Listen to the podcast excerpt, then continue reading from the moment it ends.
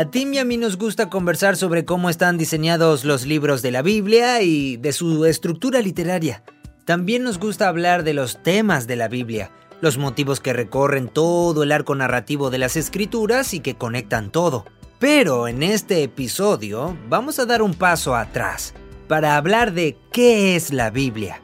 La Biblia hebrea es una obra de arte literario antiguo sumamente sofisticada y tiene un mensaje teológico, pero lo hace a través de un medio literario que presenta muchos matices. La Biblia no cayó del cielo. Fue elaborada durante cientos de años por muchos autores diferentes que provenían de un grupo étnico concreto conocido como el Antiguo Israel. Surgió a través de la historia de cómo Dios actuó con un pueblo. Emergió de esa historia. Por medio de este pueblo, Dios obra en la historia de la humanidad de manera única. Estamos tratando de entender la historia de los textos bíblicos y el mensaje que contienen. Nos están contando una historia.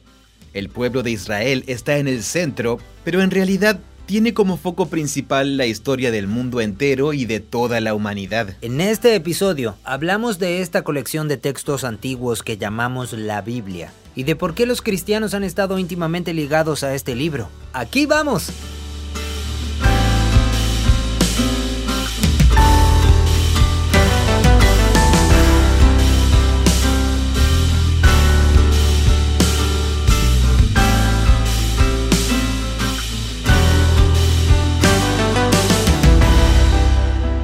Hemos producido una serie de videos sobre qué es la Biblia y cómo leerla. Del... Conocimientos básicos. Sí, muy básicos e introductorios.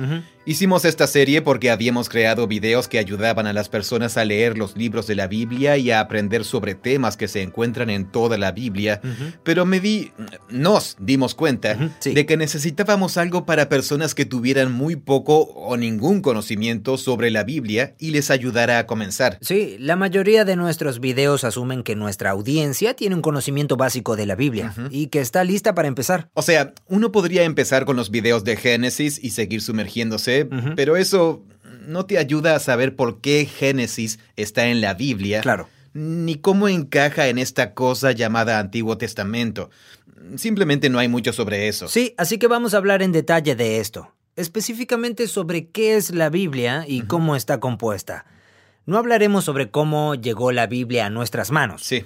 Esa será otra conversación. Oh, sí, esa es una conversación increíble eh, que planeamos tener en el futuro. Sí, claro. En lo que queremos profundizar es en los orígenes históricos y en la procedencia de estas colecciones llamadas cánones. Así que no tendremos esa conversación, pero hablaremos de cuál es la estructura de la Biblia y también... Sí, y, de las diferentes formas en que la Biblia adopta en diferentes comunidades religiosas hoy en día. Sí porque la Biblia tiene más de una forma, a pesar de que este sea un tema controvertido. Mm. Entonces, el desarrollo más o menos va a ser que primero queremos hacer un resumen básico de qué es la Biblia y de dónde vino y su forma básica. Sí.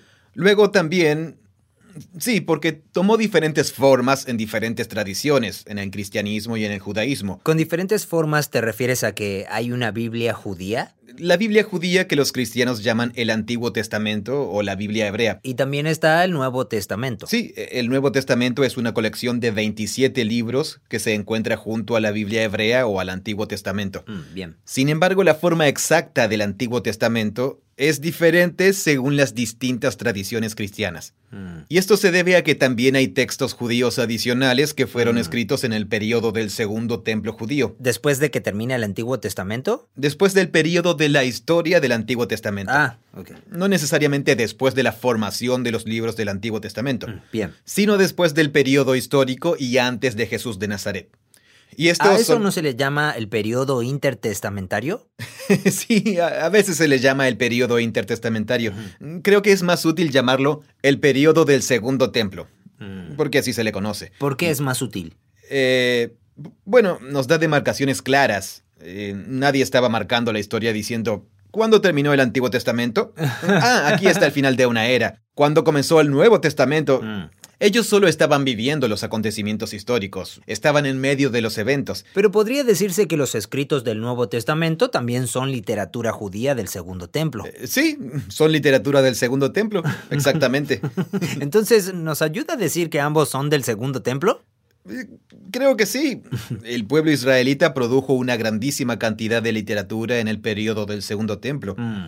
Parte de esa literatura tomó forma y luego se convirtió en la Biblia hebrea. También había otros libros que se leían mucho y algunas comunidades judías, ah, ¿y esos son? incluyendo los primeros seguidores de Jesús, mm. los consideraban parte de la colección de las escrituras, pero otras comunidades judías no. Y por eso la tabla de contenido es diferente cuando abres una Biblia católica o una Biblia protestante u ortodoxa. Sí, sí, las diferentes Biblias cristianas que existen hoy en día tienen sus raíces en diversos grupos judíos y cristianos primitivos del periodo del Segundo Templo. Mm, Todos estaban de acuerdo en cuanto a los mismos libros principales de la Biblia hebrea, pero había discusiones y desacuerdos sobre otros libros adicionales además de los principales. Mm, Con el tiempo, la tradición católica ratificó esos libros adicionales como libros de las escrituras, llamándolos deuterocanónicos, mm. pero la tradición protestante no los ratificó y los llamaron apócrifos. Hay siete libros distintos y luego dos versiones actualizadas de los libros del Antiguo Testamento, Daniel 2.0 y Esther 2.0. Entonces la Biblia católica es la colección de los libros fundamentales de la Biblia hebrea, los libros deuterocanónicos y el Nuevo Testamento. Bien. La Biblia protestante es solo la colección de los libros fundamentales del Antiguo Testamento, ningún libro deuterocanónico y después el Nuevo Testamento. Mm. Y luego dentro de la tradición ortodoxa hay algunos como los ortodoxos etíopes, que incluso tienen un par de libros más que la tradición católica dentro de los libros deuterocanónicos. Así que sí. ¿Cuáles son esos libros? Eh, Enoch es uno de ellos. Ah, ¿tienen el libro de Enoch? Sí, es significativo. Tienen el libro de Enoch. Ah. Bueno, eso es importante. Solo para decirlo desde el principio, y es algo importante para nosotros en Bible Project, queremos abordar la percepción cultural de que si uno cree que la Biblia es la palabra divina, eso significa que la historia humana o la participación humana en la elaboración de la Biblia fue incidental o no significativa, mm. porque eso le quitaría su calidad de palabra divina y esencialmente asumiría que tiene que haber caído del cielo. Mm. Es una suposición que en realidad no es fiel a lo que dice la Biblia sobre sus propios orígenes, porque hay mucha información en la Biblia sobre sus propios orígenes, pero además perdemos de vista algo muy importante sobre lo que sí es la Biblia que surgió por medio de la historia de cómo Dios actuó con un pueblo a través de la historia. Emergió de esa historia. Claro. Entonces es de esperar que la historia de la Biblia sea algo compleja, porque Dios eligió intervenir en el embrollo de la historia de la humanidad. Así que la Biblia tiene diferentes formas en diferentes comunidades religiosas, y siempre ha sido así. Y eso es solo un hecho histórico que debemos reconocer. Y el resumen rápido es que la Biblia judía es lo mismo que lo que los protestantes llaman Antiguo Testamento o Biblia hebrea. Y que luego en la tradición católica hay algunos libros más que forman parte del Antiguo Testamento. ¿Cuántos eran? ¿Cuatro libros intertestamentarios? Eh, siete libros y dos ediciones actualizadas. ¿Siete libros? Siete libros distintos. Ok, siete libros más. Esos libros que fueron escritos durante el periodo del Segundo Templo y que el pueblo judío no consideraba parte de su canon, pero sí textos religiosos significativos. Ah, bueno, no del todo. Así como en el cristianismo mundial actual hay una diferencia de opinión respecto a la forma de la Biblia, Bien. La Biblia protestante, la Biblia católica y la Biblia ortodoxa. Claro, sí. Ese mismo tipo de diversidad existía incluso en el periodo del Segundo Templo con ah, el canon de sus escrituras. Con respecto a los límites exactos de la colección de las escrituras de Israel. Sí. Mm, así que había diversidad en ese entonces. Sí. Antes de Jesús. Sí, sí, sí. Algunos grupos decían que solo los cinco libros de la Torá eran la Biblia. Mm. Los samaritanos y algunos saduceos decían eso. Sabemos que había grupos relacionados con el Templo de Jerusalén que aceptaban lo que se llama la subdivisión en tres secciones de la Biblia hebrea. El Tanakh, la ley, los profetas y los escritos. Mm. Pero había más grupos. Uno de ellos estaba dirigido por sacerdotes que se habían ido de Jerusalén y una de sus bibliotecas fue descubierta junto con el descubrimiento de los rollos del Mar Muerto. Ah. Y parece que ellos consideraban que algunos de sus propios escritos dentro de la comunidad tenían algún tipo de estatus de autoridad divina también. Mm. Así que a lo largo de la historia ha habido diversos grupos religiosos que creen que las escrituras divinas tienen una forma diferente. Claro. Así que eso va a ser un problema para algunas personas. Eso le va a molestar a algunas personas, sí, claro. algunas personas sí. Eh, y eso está bien. Eso interfirió muchísimo en mi visión de las cosas. Eh, ok, bueno, sí. Entonces, las escrituras. Es que tienes todas eh, estas cosas en resumen. es que, amigo, estoy tratando de hacerlo simple. Sí, lo sé, lo sé, y yo lo estoy complicando. no, está bien, está bien, no te preocupes. Mm. Entonces, eh, tenemos las escrituras judías, que nosotros llamamos Antiguo Testamento y que ellos llaman Tanaj, pero en el periodo del Segundo Templo no había una decisión unánime al respecto. Claro, esto cuando lo supe fue una sorpresa para mí y, lo es para mucha gente también, pero la forma del judaísmo, del judaísmo moderno tal como existe hoy en día y de todas sus diferentes ramas, reformada, ortodoxa, etc., sí. todo surgió de una corriente de importancia crucial mm. de la historia judía, que es el período del Segundo Templo. Mm. Pero no es la única forma que adoptó el judaísmo en ese período inicial. Es solo la que se volvió más dominante a lo largo de la historia. ¿Y el resto terminó desapareciendo? Muchos sí, a pesar de que algunos grupos existen aún hoy. Pero después de la destrucción del templo en el año 70 después de Cristo, se consolidó una corriente importante llamada judaísmo rabínico. Mm. Ese es el antepasado de la mayor parte del judaísmo moderno de hoy y, lo que es más importante, esa tradición no solo se aferra a la Biblia hebrea como su autoridad, sino también a todo un cuerpo de literatura religiosa, especialmente a dos colecciones, que les ayuda a entender las escrituras hebreas y también... Sí, ah, ¿cómo era que se llamaban? La... La Mishnah. La Mishnah. Y el Talmud. El Talmud, sí. Ok. En cierto modo, paralelos fáciles de pensar dentro de la historia judía, las escrituras hebreas fueron complementadas por otro grupo de literatura, la Mishnah y el Talmud, que ayudan al pueblo de Israel a cumplir las leyes de la Torah con gran fidelidad. ¿Y eso, um, cuándo fue que se organizó todo eso? Esa generación de ideas, conversaciones y tradiciones detrás de la Mishnah y el Talmud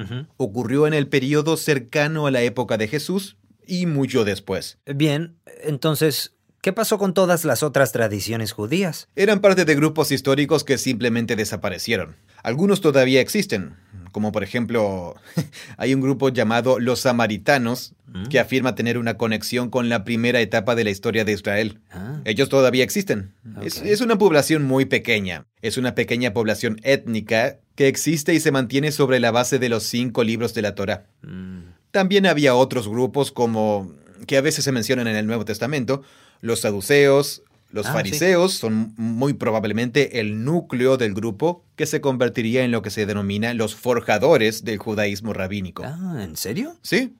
Bien, estamos abriendo un portal a un montón de mundos con todo esto, pero es mi culpa. los saduceos. Sí. ¿En qué se diferenciaban de los fariseos? Ah, eh, los saduceos eran las personas influyentes en Jerusalén que estaban a cargo de la ciudad y del complejo del templo. ¿Entonces no eran como los rabinos? Eh, o sea, eran eruditos religiosos de la Torah como a sueldo.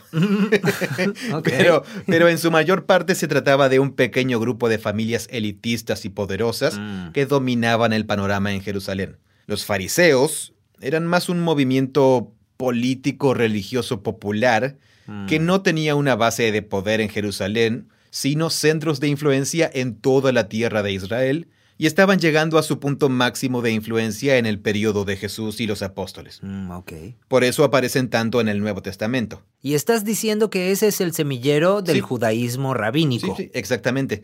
Hasta donde sabemos, los fariseos fueron el núcleo de lo que llegó a ser el judaísmo rabínico. Okay. Ellos tenían una visión respecto a cómo debía ser el pueblo judío. Mm. Y después de la destrucción del templo judío en el año 70 después de Cristo, estos líderes fueron quienes forjaron un nuevo camino para seguir existiendo. Mm. Porque Israel existía como una religión centrada en el templo de Jerusalén. Mm. Una religión sí, que... Y luego se quedan sin templo. Y luego se quedan sin templo. Y Jerusalén es destruida por los romanos. Así que los fariseos fueron, sí, el semillero de lo que más tarde se convertiría en el judaísmo tal y como lo conocemos dentro y fuera de Israel a lo largo de su historia. Mm. Todo eso ocurre en el periodo posterior al Nuevo Testamento. Mm. Y así, las interpretaciones de la vida según la Torah que los fariseos siguieron desarrollando Más tarde se convirtieron en esos dos cuerpos de literatura llamados la Mishnah y el Talmud. Entiendo. Entonces, ah, ¿consideraban el Tanaj como el canon de su escritura? Sí, totalmente. La consideraban palabra divina humana. Mm, Y existen aún más escritos que estos eruditos judíos produjeron en esos siglos. mm. Pero lo que me parece interesante es que es paralelo al movimiento de Jesús. Y los textos que los seguidores de Jesús produjeron y que llamamos Nuevo Testamento son una continuación de la Biblia hebrea que, por sí sola, es una historia incompleta, Mm. que, que demanda algún tipo de Culminación. eh, culminación. Claro, Claro, sí. sí. Y entonces el judaísmo rabínico y lo que se ha convertido en la forma dominante del judaísmo en el mundo de hoy, esa fue una forma en la que la comunidad completó la historia. La complementaron con otra literatura y están viviendo su visión de lo que creen que es el llamado de las escrituras al pueblo de Dios.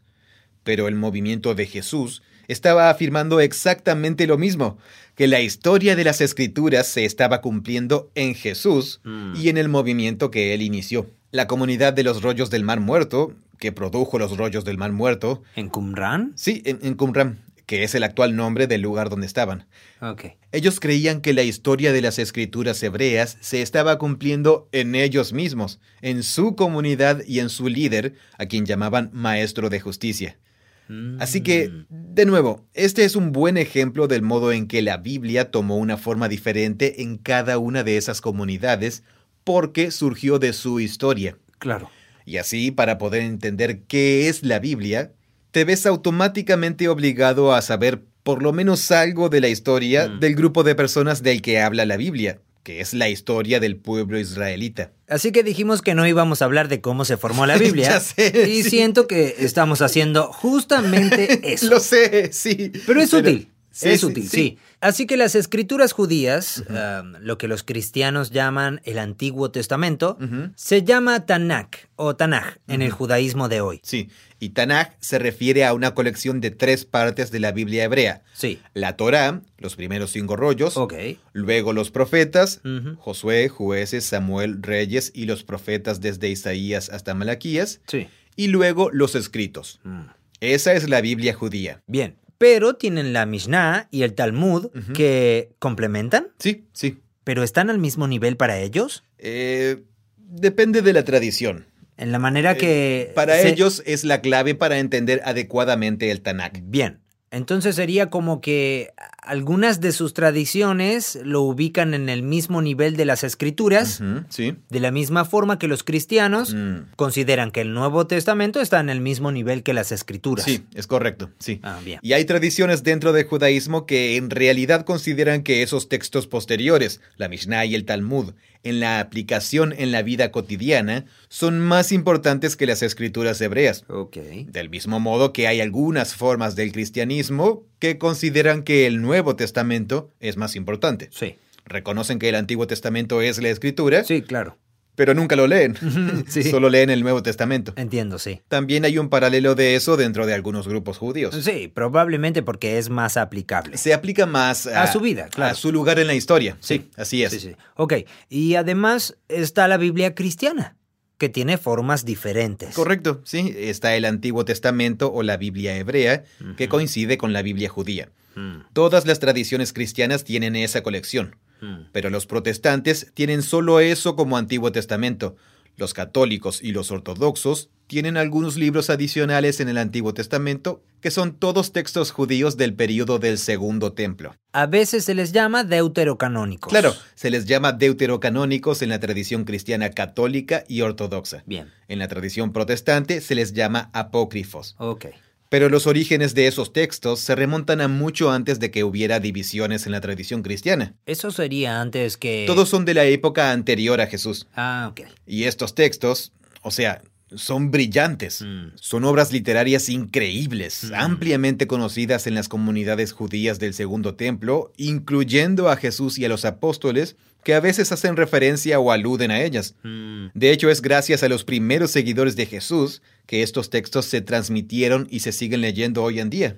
Así que, independientemente de que los cristianos los consideraran o no parte de las escrituras, eh, eran respetados y transmitidos. Sí, Estos libros que se incluyen en el Deuterocanon siempre han sido leídos y valorados por los cristianos aún después de la Reforma Protestante. Ah, ¿En serio? Sí, incluso después de la Reforma, las Biblias protestantes seguían incluyendo los libros deuterocanónicos, Mm, pero como apéndice en la parte posterior. ok.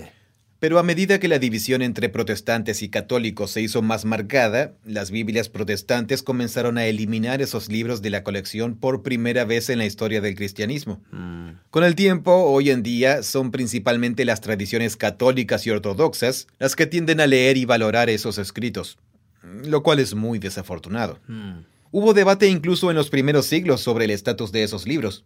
¿Se consideraban palabra divina humana de la misma manera que las escrituras hebreas? Mm, Hubo mucho debate sobre eso. claro. Y eso nos da más detalles que son realmente fascinantes. Pero esta no vez... vamos a entrar en detalle. Y amigo, nuestro video no tiene nada que ver con eso. Con la formación de la Biblia, claro. Sí, y nuestro video, en realidad el comienzo de la serie Cómo leer la Biblia, es solo algo así como... ¿Qué es la Biblia? Claro. Es el Antiguo Testamento, Sí. es el Nuevo Testamento, y hay algunas diferencias en lo que respecta al Antiguo Pero Testamento. nos ayuda a entender Sí, sí, cómo surgieron y a entender por qué hay diferencias. Sí, estoy de acuerdo. Sí, pero no hace falta entrar en eso de lleno ahora. Estoy de acuerdo. Tenemos que encontrar un equilibrio. Déjame hacer un resumen una vez Por más. favor, por favor, hazlo. Ya te he interrumpido, ¿qué? Unas cuatro veces. No, no, no, no. Soy yo, soy yo que sigo desviando la conversación, pero ah, a ver, entonces, están las escrituras hebreas llamadas Tanakh y los cristianos las llaman Antiguo Testamento. Sí. Además, había textos judíos del Segundo Templo que surgieron cuando el Tanakh llegó a su forma final. Y algunos grupos judíos consideraron a algunos de estos textos escrituras, aunque otros no. Sí. Y se llaman los interesta... em, ah, no, apócrifos o... Claro, apócrifos es como los protestantes llaman a esos libros. Ok. Los católicos y los ortodoxos los llaman deuterocanónicos. Deutero, deuterocanónicos. Sí. lo que simplemente significa segundo canon. Segundo canon. Ujú. Ok. Una segunda parte del canon, sí. Ok. Y los seguidores de Jesús también los leían. Los primeros cristianos los leían. Sí, sí. Y también estaba todo el material producido por los apóstoles de Jesús, que son libros del Nuevo Testamento. Lo que formó el Nuevo Testamento. Sí, que todos los cristianos consideran parte del canon, los protestantes, los católicos y también los ortodoxos orientales. Sí, exacto. Y esto abre una dimensión más, y es que los ortodoxos orientales tienen un par de libros deuterocanónicos más que la tradición católica. Eso es correcto. Bien, esto tiene mucho más sentido cuando lo ves en el video. Sí, sí, es verdad. Sí.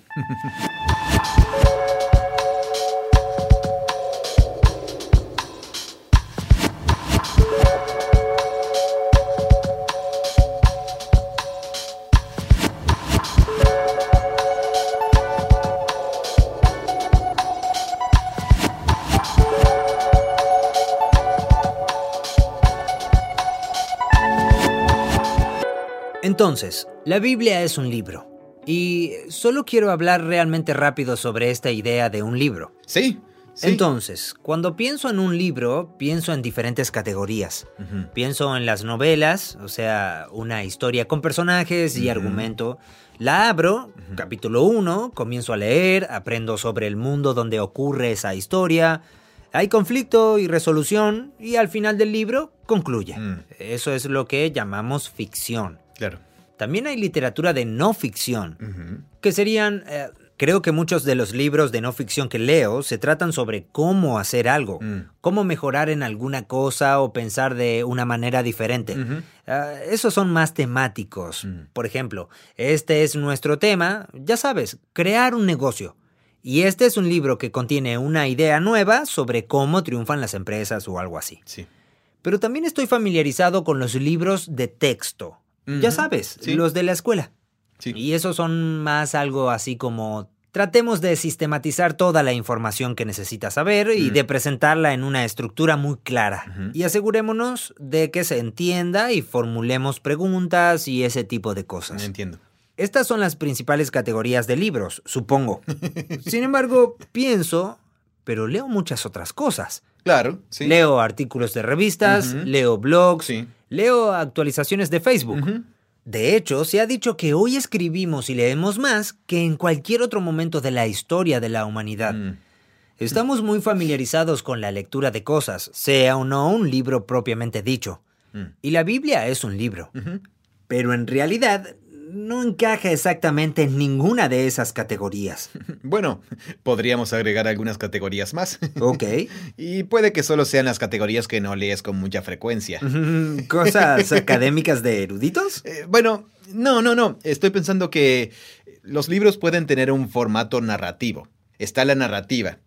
Pero pueden tomar la forma de narrativa de ficción, Pero también existe, ya sabes, la narrativa histórica que puede estar recreando una narrativa de ficción dentro de lo que consideraríamos un evento histórico que ocurrió en la historia. Ok.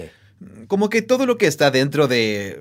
O sea, ya sabes, eh, a mis hijos les encantan los libros de... ¿La casa mágica del árbol? Eh, Sí, la serie de la Casa Mágica del Árbol, o- o, también se la conoce como la Casa del Árbol. Bien. La trama sucede en una época real de la historia con personajes reales. Pero con historias falsas. Sí, y recuerdo que cuando mi hijo de 5 años se dio cuenta ¿Que de- esas cosas no sucedieron en realidad? Sí, quedó devastado. Porque no existía ninguna casa del árbol. Sí, pero luego tuve que tratar de explicárselo. Claro. Pero Pompeya era real. Eh, es una ciudad real, un volcán de verdad, Mm. ese tipo de cosas. Claro, sí. Y entonces le voló la cabeza. Dijo, espera, entonces son eventos reales. Las otras personas que Jack y Annie conocen son reales, Jack y Annie no son reales. pero Jack y Annie no son reales. Exacto. Y creo que ahora lo entiende, pero es complicado. Sí. Igualmente, esa es otra forma de narrativa. Eh, Claro, como ficción histórica. Luego tenemos la narrativa histórica directa, la biografía. Mm, Es narrativa en su forma, pero reconstruye acontecimientos históricos. Crea una línea argumental y te muestra el hilo conductor entre los acontecimientos. Así que todas esas son formas de escritura narrativa y también pueden tener diferentes niveles de calidad. Y hay no ficción histórica que es casi como una biografía, pero Ah. sobre la época de... ah, sí, eh, sí, sí. Y es menos interesante tal vez. Sí, probablemente menos interesante. Por ser sí. resúmenes de acontecimientos históricos. Sí, claro. Así que, obviamente, la Biblia es predominantemente narrativa. Mm. Precisamente el 43%. Aquí tenemos un lindo gráfico. Sí, tengo las estadísticas aquí frente a mí, un sí. bonito gráfico. Sí. Así que la narrativa es la forma que más predomina en la Biblia. Narrativa significa que hay personajes en un escenario, Sí, eh, en un argumento. sí, personajes en una ambientación con un argumento que hace que la historia avance. Eso es así desde la página 1, en el principio. Mm. Así que hay una narrativa que unifica toda esta colección de principio a fin. Dentro de esa narrativa hay grandes secciones o algunos libros que solo tienen poesía, Mm, ya sea poesía insertada en la narrativa o libros completos de poesía. Claro.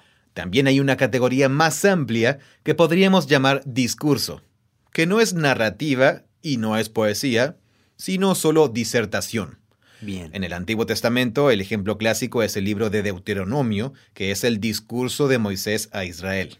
Claro. En el Nuevo Testamento, eso sería algo así como las cartas, las cartas de Pablo. Ajá. Pero es complicado porque incluso las cartas de Pablo a veces Tienen poemas. tienen poemas en Sí. ellas, muchos, y a veces él está en modo narrativo, con- Contando sobre por qué escribió. contando y- una historia sobre lo que le sucedió o contando en forma abreviada la historia de Jesús. Ok, con lo cual estamos familiarizados. Una persona puede dar un discurso y contar historias en su discurso. Sí, así es. Entonces, ¿ahí usaría la narrativa? Sí, una forma de decirlo e- es que la Biblia es un libro totalmente único en el campo literario moderno. Mm, sí, no hay ningún buen equivalente. No hay ninguna buena analogía, Mm. ninguna analogía perfecta. Porque uno puede abrirlo y es un libro. Es un libro, Pero sí, luego, pero uno se da cuenta de que es una pequeña biblioteca de libros. pero es una pequeña biblioteca, exacto. Pero no es como entrar a una biblioteca que tiene diferentes libros y diferentes autores que no tienen cohesión. Claro, todos funcionan conjuntamente. Claro, en la Biblia, estamos hablando de la primera colección, el Antiguo Testamento, tiene más de mil años de historia de formación. Mm. Una historia de formación de un milenio. ¿Cuatro mil dijiste? Mil. Mil años. Ok. Mil. El Nuevo Testamento, en términos de los eventos que... eh, y esos mil años que te decía es desde los acontecimientos que podemos fechar históricamente y luego hasta alrededor del año 300 al 200 antes de Cristo. Mil años. Eso es mucho. Es mucho, es un largo periodo de formación. Mm. Y para el Nuevo Testamento es más corto porque comienza con los acontecimientos en torno a Jesús de Nazaret y luego trata los acontecimientos de sus seguidores durante los siguientes eh, 60 años. Mm, ok. Entonces la historia de la formación de los libros del Nuevo Testamento es como de 60 años. Mm, bien, Así que son dos colecciones muy diferentes con historias de formación muy diferentes. claro. Se leen juntas de manera cohesiva como una narración épica unificada. Mm.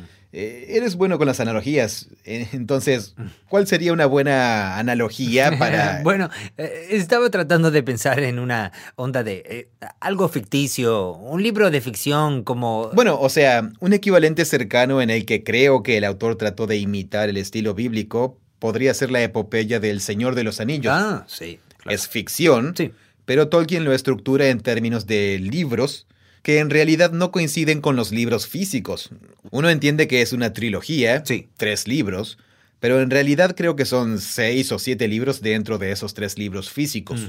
Y cuando lees, tienes la sensación de estar leyendo una sección de un documento antiguo. Y luego aparece la inserción de un poema que recita alguno de los personajes y alguna que otra narración épica por allá.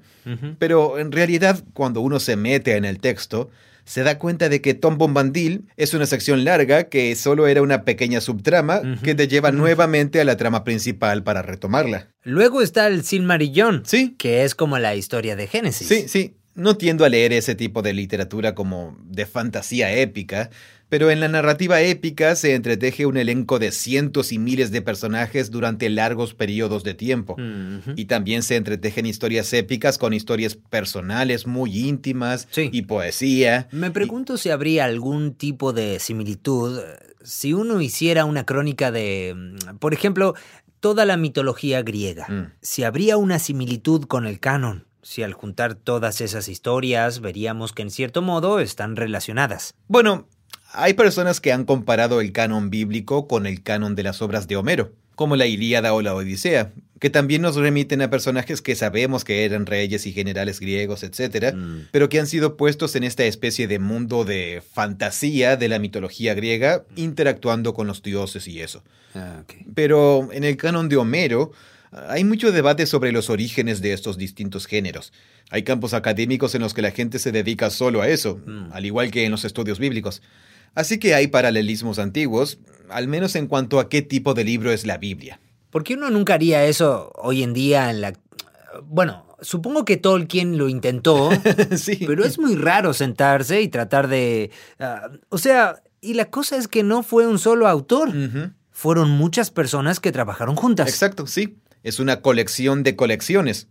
Así que incluso las personas que le dieron la forma final a la Biblia hebrea, todo el Antiguo Testamento o Tanakh, eran profetas y eruditos que trabajaban en el periodo del Segundo Templo, como Esdras y Nehemías, Mm. que figuran en el Antiguo Testamento. Se nos dice que Esdras era un erudito de la Torá de Moisés. Mm. Así que estos son autores cuya autoría consiste en realidad en recopilar obras mucho más antiguas, unirlas y entretejerlas para convertirlas en obras literarias épicas mucho más largas. Claro, Y esa es una forma diferente de autoría. claro. Por ejemplo, Tolkien se sentó y con el tiempo... es lo que a veces hace un biógrafo. Ah, sí, sí. Hace mucha investigación, ¿verdad? Sí, y luego recopila todo ese trabajo. Especialmente si está haciendo una biografía de alguien que escribió un montón de cosas.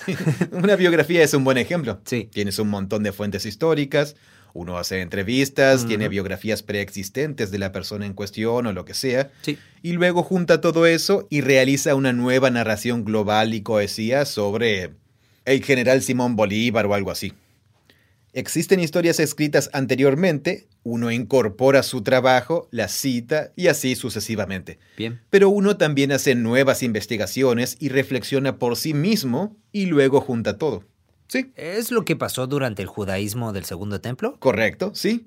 La Biblia estaba tomando forma, cada uno de los libros del Antiguo Testamento de diferentes maneras. Claro, sí. Hay diferentes historias que contar sobre la historia de formación de cada libro. Mm. Muchos de ellos tenían autores y orígenes independientes, Mm. pero en algún momento se reconoció que estos libros tenían una cualidad divina y sagrada, Mm. que cuando los israelitas estaban reunidos en adoración, algo sucedía, que experimentaban la palabra divina por medio de estos textos.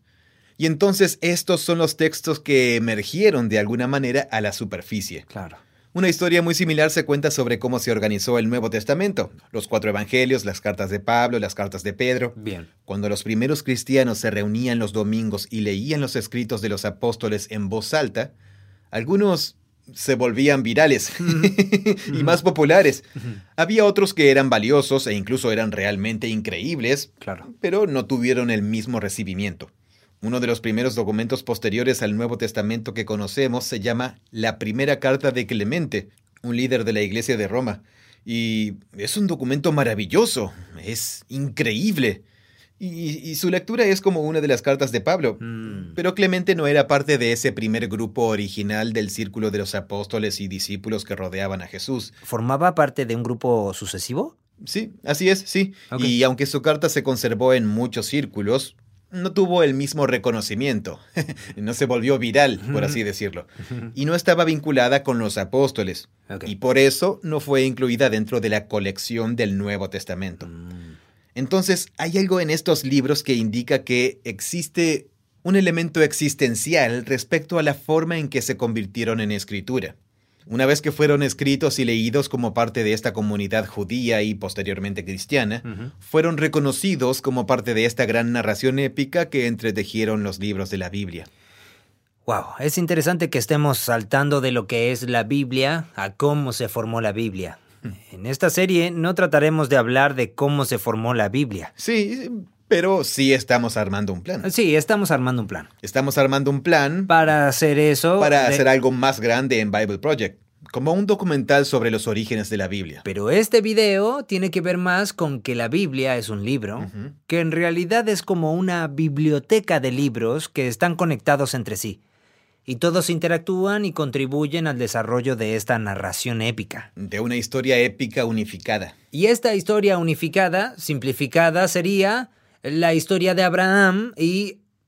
Bueno, estoy saltándome un montón de cosas, pero la historia de Dios y el mundo, Sí. Y específicamente estuvimos trabajando en el material sobre cielo y tierra, y podemos hablar de la historia en términos de la unión del cielo y la tierra y esa separación. Sí, se puede hablar de esto de varias maneras. Sí, Se puede hablar de solo en términos históricos, si estamos tratando de reconstruir la historia de la Biblia Sí. y del grupo de personas de donde vino, estamos hablando de la historia de Israel. Pero si estamos tratando de entender la historia de los textos bíblicos y el mensaje que tienen, notamos que cuentan una historia que tiene al pueblo de Israel en el centro, pero en realidad su punto de interés principal es todo el mundo y toda la humanidad. sí. Así que el Antiguo Testamento o la Biblia hebrea, eh, el Tanakh, comienza con un grupo de historias que dicen, el mundo fue diseñado para mucho más de lo que estamos experimentando actualmente. Lo que experimentamos en la actualidad es un mundo que ha sido vandalizado por humanos estúpidos, humanos rebeldes, que perdieron una gran oportunidad al elegir el egoísmo y el pecado. Lo que la historia define como el intento de los humanos de definir el bien y el mal según su propia sabiduría, Mm. apartados de la sabiduría de Dios. Y entonces el mundo está en mal estado y la historia de la humanidad se ha descarrilado. Sí. ¿Qué va a hacer Dios al respecto? Él comienza una conversación con un tipo llamado Abraham, y esto está en la página 12 de la Biblia, capítulo 12, y así el resto del Antiguo Testamento se convierte en la historia de la familia de Abraham. Mm. Pero todo esto dentro de esa historia más amplia de qué va a hacer Dios para rescatar al mundo de sí mismo. Pero para ser justos, el resto de la historia es sobre la familia de Abraham. Y la historia es producida por La familia, la familia de Abraham. Sí. Sí.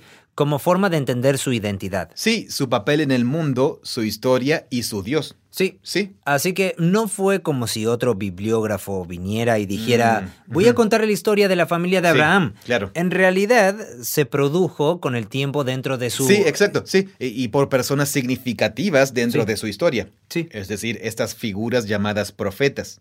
exacto. Personas que tenían una conexión muy única, sí. muy viva y única con su Dios de Israel.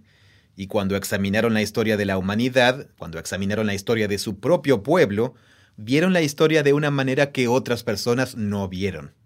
vieron la mano de Dios obrando, tejiendo la historia de Israel como parte del panorama general para rescatar al mundo entero. Mm. Y así la afirmación de esos documentos es que la historia de Israel es una historia teológica que proviene de estas figuras llamadas profetas israelitas, mm. comenzando con Moisés y luego la cadena continúa hasta todos los famosos. Elías, Natán, Gad, Ulda, todos ellos eran profetas y profetisas. Sí. Así que la historia de Israel esencialmente consiste en cómo Dios va a salvar al mundo mm. a través de esta familia. Esa es la historia del Antiguo Testamento. Sí. Y se complica. Ellos son esclavizados, así que Dios los rescata, Dios hace un pacto con ellos, ellos van a la tierra prometida, tienen reyes, que en su mayoría fueron malos, pero hay un rey bueno y uno muy importante, David. Sí. Porque Dios dice que en realidad será por medio de un rey del linaje de David que va a llegar su rescate para el mundo entero.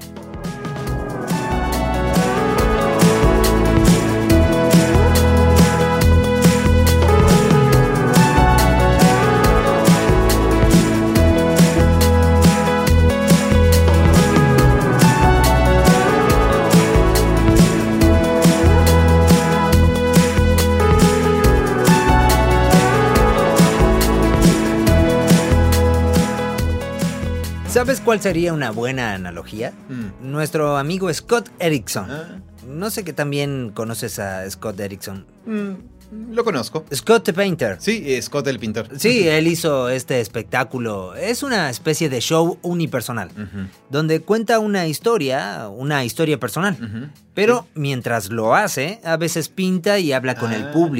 A veces pasa un video, a veces lee un poema y a veces regresa a una historia. Combina todo este grupo ecléctico de tipos de comunicación. Mm. Pero al final uno no siente que acaba de ver una exhibición aleatoria. Ah, no viste una película. No viste una película, no viste a un tipo pintando. No viste a un tipo leyendo poesía ni haciendo comedia tipo stand-up pero sí contó chistes. Mm. Así que es una mezcla de todas estas cosas diferentes. Diferentes medios, diferentes tipos de medios. Diferentes tipos de medios, sí. Ah, pero uno tampoco se va pensando, amigo, eso fue solo un montón de cosas aleatorias. Mm. Uno se va diciendo, wow, combinó todo eso para comunicar algo realmente significativo. Claro. Y no solo fue significativo en términos de significado, mm. sino que fue una historia unificada. Mm. Como si estuviera contando una historia de principio a fin sobre lo que significa pertenecer. Creo que esta tal vez sea una buena analogía de lo que hace la Biblia. Sí, sí, es una buena analogía. O sea, para tranquilizar a algunas personas, creo, John y yo tenemos una visión ortodoxa histórica sobre la inspiración de la Biblia como palabra tanto divina como humana. Pero creo que lo que nos preocupa y lo que impulsa esto es que para muchas personas esa creencia de alguna manera ha fomentado esta otra creencia mm. que la historia propiamente de la Biblia, su historia compleja de manuscritos y una historia muy compleja de autoría, etc., que eso de alguna manera se convierte en una amenaza o un escándalo para la visión que ciertas personas tienen de la Biblia como palabra divina.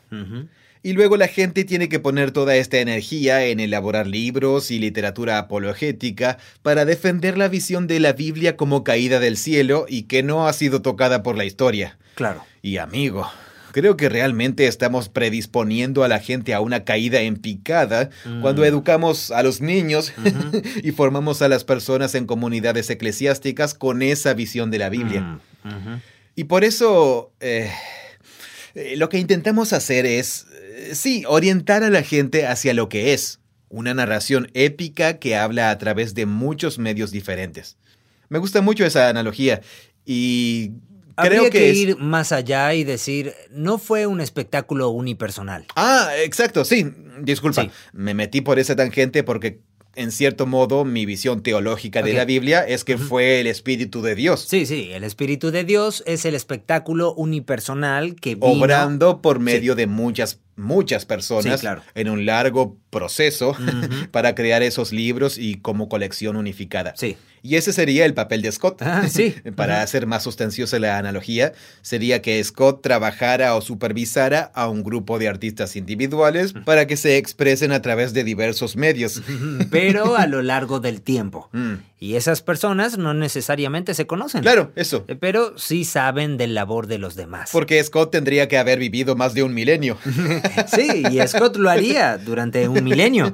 Scott comenzaría en 2023 y luego sobreviviría de alguna manera durante muchos años para luego terminar su proyecto en, Alrededor del 3100 en el 3100. después de Cristo. Sí, y combinaría todos estos tipos de medios diferentes. Sí, sí, Sí. Es una buena analogía. Sí. Es una buena analogía. ¿Y qué otro libro lees en un día normal que sea así? O sea, ese es un tipo de libro muy particular. La Biblia como proyecto de arte eh, es la metáfora que vamos a Sí. utilizar aquí. Sí, sí. Y aquí es donde yo, de verdad, eh, aunque soy pastor y un nerd ñoño de la Biblia, me encanta leer la Biblia, la leo en mi tiempo libre tanto como puedo y leo todo sobre ella, pero ni por un segundo se me ocurre que todo el mundo hace lo mismo. Es difícil de leer. Sí. Ah, y es un proyecto de arte antiguo. Por- Porque es antiguo, sí. Sí, inspirado por Dios. Sí, totalmente. Y tiene sus raíces en la historia y los acontecimientos históricos. Hay un enorme debate sobre cómo funciona eso, pero sí tiene sus raíces. Cuando digo un proyecto de arte, de repente me doy cuenta de que alguien va a decir, ¡ay! ¡Qué referencia hippie de la nueva era! Pero, pero bueno, no, no. Eh, hagamos una pausa aquí. Para mí, una de las cosas más eh, emocionantes que encendió mi imaginación. eh, me acuerdo que me había convertido al cristianismo desde hacía aproximadamente un año. Me inscribí en clases en una universidad cristiana local y estaba tomando mis primeras clases sobre la Biblia con un maestro, el profesor Ray Labeck. Y su argumento principal es que los cristianos necesitan aprender a leer el Antiguo Testamento como lo lee el pueblo judío y como obra elevada de arte literario y teológico. Todos los libros de la Biblia hebrea y el Nuevo Testamento son, como los he llamado, la obra de nin... Bueno, es mi amigo Andy que dice que es la obra de ninjas literarios. Y así verdaderamente la obra de... ¿Por qué le gusta la palabra ninja? Bueno, creo que está pensando en alguien que es sumamente ágil y sofisticado. Nada es involuntario. Ah, los movimientos. Cada movimiento es Sí. calculado. La Biblia Y hebrea... luego uno piensa, ¿cómo le rompiste el cuello a ese tipo de repente? Sí, totalmente. Así de repente, apenas te moviste. Sí, bien, eh, la Biblia hebrea es una obra sumamente sofisticada de arte literario antiguo, Creo que por un lado está eso de... que produce, que es un mensaje teológico, pero lo comunica a través de un medio literario increíblemente matizado. A mí, eso me hizo explotar el cerebro. Mm, Y después eso me remitió a lo que sea que... ¿Cuándo fue eso? Eso fue hace más de 20 años. Mm. Y todavía siento que apenas estoy tocando la punta del iceberg. Oh, ¿Eso fue como a fines de los 90? Fue en el 96, cuando me inscribí en las clases. Ah, wow. Fue hace como unos 20 años. No, no, tenía 20 años. Ah, ok. Y todavía me sorprende la sofisticación del arte literario de la Biblia. Es Mm. enorme. Es genial desde el punto de vista literario. Es sí. una genialidad literaria. Sí. O sea, estamos hablando del tipo de nivel de García Márquez, Borges y Cortázar, Mm, pero pertenece a una cultura antigua. sí. Y por eso es tan difícil que... Creo que esas dos cosas juntas son las que hacen que nos sea tan difícil engancharnos. A veces es difícil apreciar la genialidad literaria, incluso cuando una obra pertenece a tu propia cultura. Sí, totalmente. Ah, porque hay mucho que morder. eh, ¿Morder? Mm. ¿Tragar? eh, Digerir, masticar. Ah, masticar. Pero eh, esto pertenece a una cultura antigua que piensa de forma diferente a escrito mí. en un idioma diferente. Escrito en un idioma diferente, así que sí, doble dificultad. Sí, y estamos convencidos de que ese es el vehículo que Dios ha elegido para hablarle a su pueblo a lo largo de la historia. Mm, Solo hay que aceptarlo como es, por así decirlo. Sí. Solo hay que masticarlo. Pero ciertamente así es como Jesús veía las escrituras. Ok, estamos hablando de cuán sofisticada es la Biblia. Es genial desde lo literario y también es un documento antiguo. Eso puede llegar a ser muy intimidante para la gente. Es como decir, para ser cristiano hay que ser un em, experto en gastronomía o un crítico de cine. Es un estándar alto. Bueno, bueno, sí, eh, lo entiendo. Pero, em, una vez más, regresamos al punto mencionado anteriormente, que la Biblia no cayó del cielo y luego dijo, todos tienen que volverse críticos del cine para entender quién es Dios. Mm. La Biblia surgió de un grupo de personas históricas que vivieron e integraban una comunidad de adoración, mm. el pueblo de Israel y luego los primeros cristianos. Entonces, la historia de la Biblia es en gran medida la historia del pueblo de Dios. Mm. La gente no tuvo un encuentro con la Biblia en el vacío, lo tuvo siendo parte de una comunidad religiosa dinámica y pujante, donde se aprende sobre Dios, no mm. solo por medio de estos textos, sino también por medio de tus padres, amigos y familia. Así que solo no quiero dar a entender que la sofisticación de la Biblia es una barrera para decir algo como, para ser cristiano hay que saberlo todo. Claro. No, solo hay que conocer la historia de Jesús y querer amar a Dios y amar a tu prójimo. Sí. Pero madurar y crecer como seguidor de Jesús significa aprender sobre la Biblia y sobre cómo leerla mejor, al menos. Mm, claro, sí. Bueno, eh, puede parecer desalentador decir que sería beneficioso apreciar el arte literario. Hmm. Eso puede parecer muy abrumador para la gente. Hmm. Pero también creo que la forma en que funciona la literatura está en cierto modo programada en nuestro cerebro. Sí, especialmente la narrativa. Sí, especialmente la narrativa. O sea, Así es como pensamos. Son narraciones e historias muy, muy bien elaboradas. Y la forma en que nos contamos historias unos a otros y la forma en que nos comunicamos, una buena frase es, en cierto modo, poesía. Sí, sí. Y aunque no todos escribimos ni leemos poesía, ni mm. la absorbemos realmente, todos podemos apreciar cómo el lenguaje puede ser poético y de repente darle mucho más significado e importancia en la vida cotidiana. Mm. Creo que es básico para el ser humano apreciar el lenguaje. Exacto, sí. Es una forma de comunicación muy deliberada y hermosa. La narración de historias, la poesía. Hmm. Sí, sí, y la Biblia es eso. Es interesante que, dado que la Biblia está en el centro de la experiencia cristiana, ser una persona que aprecia la literatura debería estar en el centro de la experiencia cristiana. Eh, Tal vez no en el centro. Jesús debería estar en el centro. No, en realidad estaba a punto de decir que creo que Jesús es el centro de la existencia cristiana y que la Biblia es una forma indispensable de encontrar a Jesús por medio del Espíritu que le habla a su pueblo mediante las Escrituras. Sí. Por eso la Biblia está íntimamente relacionada con Jesús. Mm. Jesús es el centro y la Biblia es el medio por el que eh, experimentamos. Nos encontramos con ese centro. Sí. Una de las formas principales. Claro. Creo que hay otras formas, pero los cristianos han debatido sobre eso durante siglos.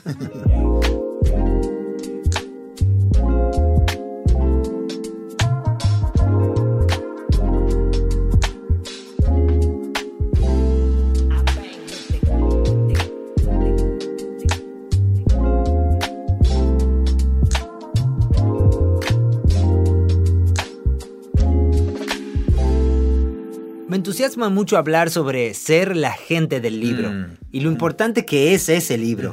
Y cómo podría desanimar a la gente y que dijeran, Ay, amigo, ¿ahora tengo que estudiar literatura? Sí. ¿Para ser cristiano? Ni siquiera la carrera de literatura española, como un erudito. en hebreo. Lo cual obviamente no es cierto. Lo cual no es cierto. Pero sí significa aumentar mi capacidad y aprecio por la literatura. Sí, sí, totalmente. Al menos la literatura bíblica. Pero eso me entusiasma. Hmm. Y no porque yo no soy un tipo al que le guste la literatura. No he leído a Cervantes, mm. salvo una o dos cosas que he tenido que leer. No soy un come libros, pero me entusiasma pensar que eso me va a ayudar a entender mejor mi fe. Mm. Creo que esa es una forma de hacer que esto nos inspire. Sí, ok. Tal vez aquí haya un punto de vista útil olvido en qué ensayo de C.S. Lewis estaba esto, pero recuerdo haberlo leído hace mucho. Él estaba hablando de la importancia de la literatura en la educación clásica, algo tipo, a través de la literatura puedo vivir la vida a través de los ojos de otros y puedo ver el mundo a través de los ojos de otras personas, historias y culturas. Mm. Uno de los grandes valores de la literatura es que es la experiencia de alguien o de otro grupo de personas o la experiencia de otra persona, una historia o un poema que me invita a su forma de ver el mundo. Y eso es precisamente lo que hace la Biblia. Claro trata de invitarnos a una visión alternativa del mundo Sí. y una visión alternativa de quiénes somos y de la historia de la humanidad y de lo que es más importante. Y lo hace por medio de esta obra literaria muy bien elaborada. Eso es lo que nos hace la literatura. En ese sentido estoy de acuerdo contigo. Mm. Sí que es emocionante. Sí, Y yo es lo- emocionante de la misma manera en que, y tal vez eso es más específico de nuestra cultura en Portland, Oregon, donde vivimos, pero es como, ay amigo, en este momento me interesa mucho cómo se hace la cerveza. Cierto, sí. ¿Qué le vamos a hacer? Seguro vas a querer aprender a hacer cerveza artesanal y conseguir el equipamiento. Sí, y- Vas a aprender sobre todos los ingredientes, vas a meterle tiempo experimentando, Sí. vas a volverte un experto y vas a visitar cervecerías. Sí. O sea, te vas a sumergir en ese mundo. Te vas a volver un entusiasta ratón de biblioteca. Bueno, no, ratón de cervecería. Incluso eso es bastante amplio. Sí. O sea, Portland alberga muchas subculturas de nicho. Claro, como lo te de- vas a volver todo un conocedor de una IPA específica o algo así. Ah, no, no, estoy hablando como por ejemplo de la sal. ¿Has estado en una tienda de sal? Ah, donde hay diferentes tipos de sal. No, no, no he ido a la tienda de sal. De todo el planeta. Diferentes sabores, diferentes Ah. propósitos. Y uno compra estas bolsitas de sal por mucho dinero para usar en determinadas recetas. Mm. Eso. Perdona, te interrumpí Eh, No, de no, no, claro, entiendo totalmente. Exacto. Si voy a darle sabor a mi comida, lo voy a hacer bien. Voy a ir con todo. He estado bromeando sobre la necesidad de un puesto artesanal casero de empanadas. Empanadas. Un puesto de empanadas. Sí. Pero sí, eh, es emocionante decir algo como, ah, no solo me voy a preocupar por esto, sino que creo que si me sumerjo lo máximo posible, Mm. eso le dará mucho significado a mi vida. Mm, sí. Y en Portland existe ese espíritu. O sea, es divertido aprender sobre las diferentes sales y volverse bueno en el conocimiento sobre ellas, Ujú. Pero ¿eso te va a dar un verdadero significado en la vida? Mm, Posiblemente sea un buen pasatiempo, sí, sí. pero hay algo especial en zambullirse en este libro y apreciar su arte y volverse un nerd al respecto. Pero no hay que hacerlo para ser cristiano. Mm. O sea, no es obligatorio ir con todo, Claro, pero... pero está mucho más conectado con la búsqueda de significado. Mm. Porque de eso se trata. Sí, correcto. Es sobre el significado del El florecimiento humano el significado de la existencia humana. y el estar conectado con Dios y lo divino y todo. Sí, estoy de acuerdo. Ok, eh, lo que estamos diciendo es que ambos sentimos esto personalmente. Esto ha influido mucho de lo que estamos haciendo en Bible Project. Sí. Así que es como que... el- En un nivel diferente, tú has dedicado tu vida durante los últimos 20 años a ser nerd en el tope de nivel. sí, es cierto. Y ahora yo... Y ahora te he traído a mi pequeño mundo feliz. Sí, y, y aquí estoy gateando, arañando cosas de este mundo. Eh, además, hay otras personas que podrían escuchar un podcast o podrían ir a una clase o muchas cosas. Hay diferentes niveles, pero yo, yo no voy a aprender hebreo. no. Creo que es demasiado tarde en mi vida para aprender a leer Claro, en hebreo. no lo recomendaría. Eh, al mismo tiempo, no todo el mundo va a leer los 100 grandes clásicos modernos o algo Exacto, así. sí, claro. No es realista para la mayoría de la gente, pero hay algunos que... Pero eso no significa que no debas leer un clásico y Exacto, apreciarlo. sí, sí. Al este de León de Steinbeck, posiblemente una de las obras más importantes de la literatura en inglés de los últimos 100 años, Mm, te dejará boquiabierto. wow. Y, y, por cierto, se trata de Génesis capítulo 4. Toda la historia se basa en Génesis capítulo 4. Este es un excelente ejemplo del legado del arte literario de la Biblia que continúa vivo en uno de los grandes clásicos de la literatura en inglés. Bien. Tal entonces, vez podría haber algo así. No sé si esto va a sonar como hablaría un hipster de Portland, eh, pero algo como ¿qué es la Biblia? ¿Y por qué debería importarme? O no lo sé. Bueno, o sea, pienso que el... tal vez no encaja. esto. No, no, estoy de acuerdo. Creo que... Porque podría llegar a decirse, sí, voy a ser cristiano, pero la Biblia eh, Mm. no la necesito realmente. Claro. No voy a leerla. Podría fingir que lo hago solo para quitarme a algunas personas de encima, pero mi experiencia cristiana está conectada con la oración y sí, la oración o la participación en la comunidad de la iglesia. los y- sacramentos en la iglesia, las relaciones que tengo allí. Claro. Aprecio las escrituras y de vez en cuando puede que hasta me guste cuando se leen en una boda o en una misa o en un servicio o lo que sea. pero no voy a volverme un experto de este libro. Y me parece bien. También desconfío mucho de otras personas que lo hacen, porque generalmente es con fines poco convincentes muchas veces. Sientes que te están vendiendo algo. Entonces, no lo sé.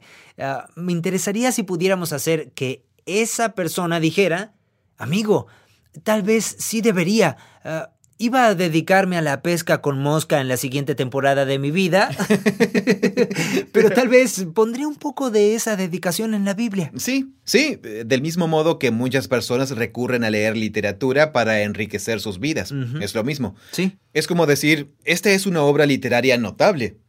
Creo que supera muy por encima de las obras literarias normales, pero no deja de ser una obra literaria asombrosa. A veces podría sentirse así porque está escrita en otro idioma. Mm, claro. Entonces lees partes de la Biblia y luego dices, ¡ay, qué aburrimiento! Pero todo depende de las expectativas con las que uno venga. Sí. A la mayoría de las personas, si les han presentado la Biblia, ha sido durante su infancia Mm. y es por medio de versiones de las historias bíblicas que distan mucho de ser tan brillantes como la versión auténtica.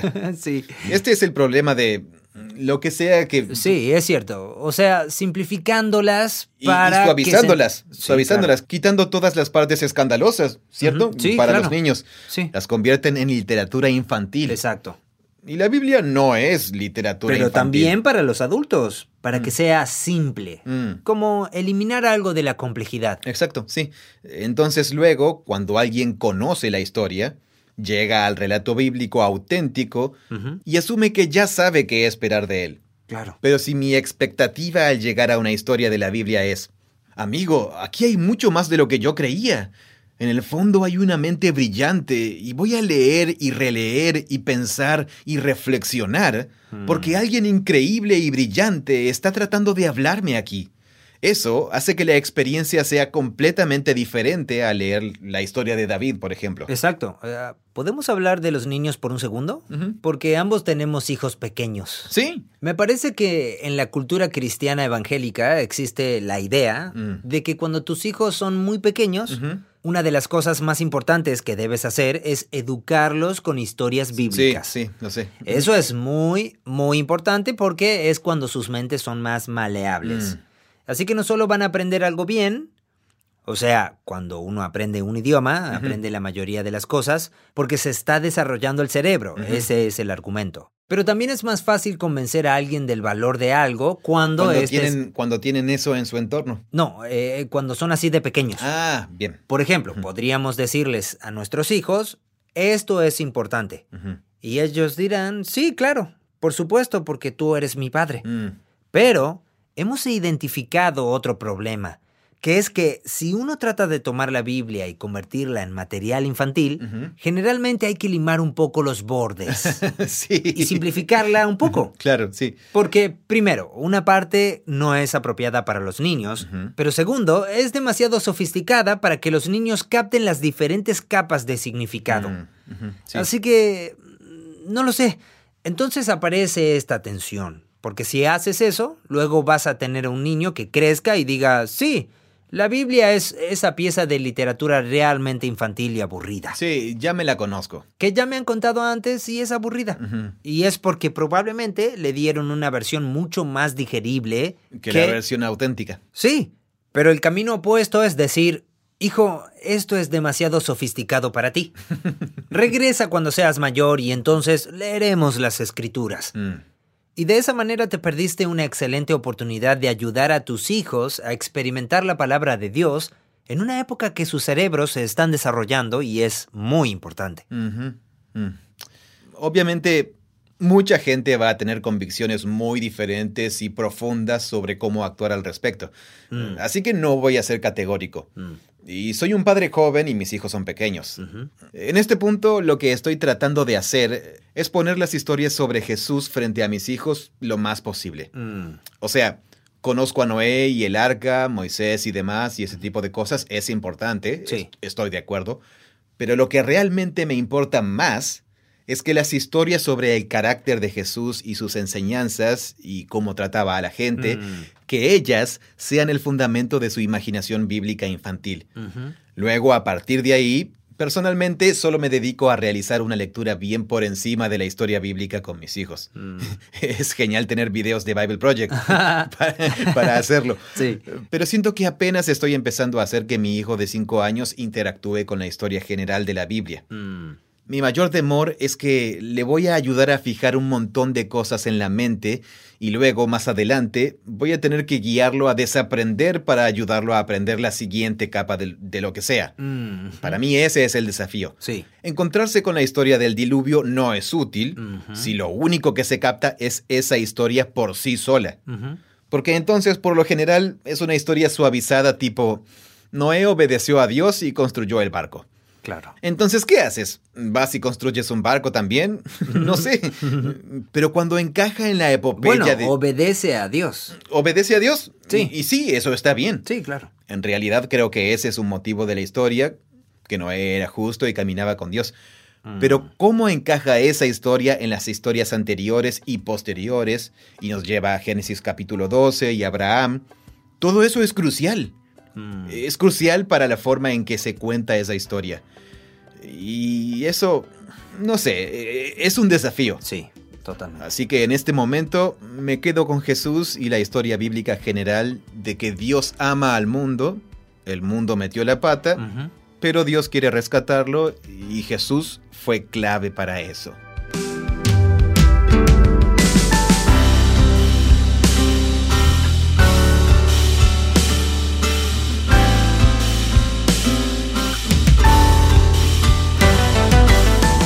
Eso es todo por este episodio. Vamos a continuar esta conversación y a examinar la estructura de la Biblia, el Antiguo Testamento y el Nuevo Testamento, y a analizar cada libro y cómo contribuye a la historia. Va a ser una conversación informativa muy buena. Te da una visión general de la composición de este libro. Este podcast es producido por Full Voice Studio. Es una versión localizada del podcast The Bible Project, originalmente grabado por John Collins y Tim Mackey. Gracias por escucharnos. Hola, mi nombre es Michaela y soy de Oregon. Yo veo los videos y escucho el podcast de Bible Project y me ayudan a entender palabras bíblicas en su forma original. Creemos que la Biblia es una historia unificada que nos guía a Jesús. Somos un proyecto financiado conjuntamente por personas como tú. Encuentra videos, planes de lectura y mucho más sin ningún costo en spa.bibleproject.com. Gracias por escuchar.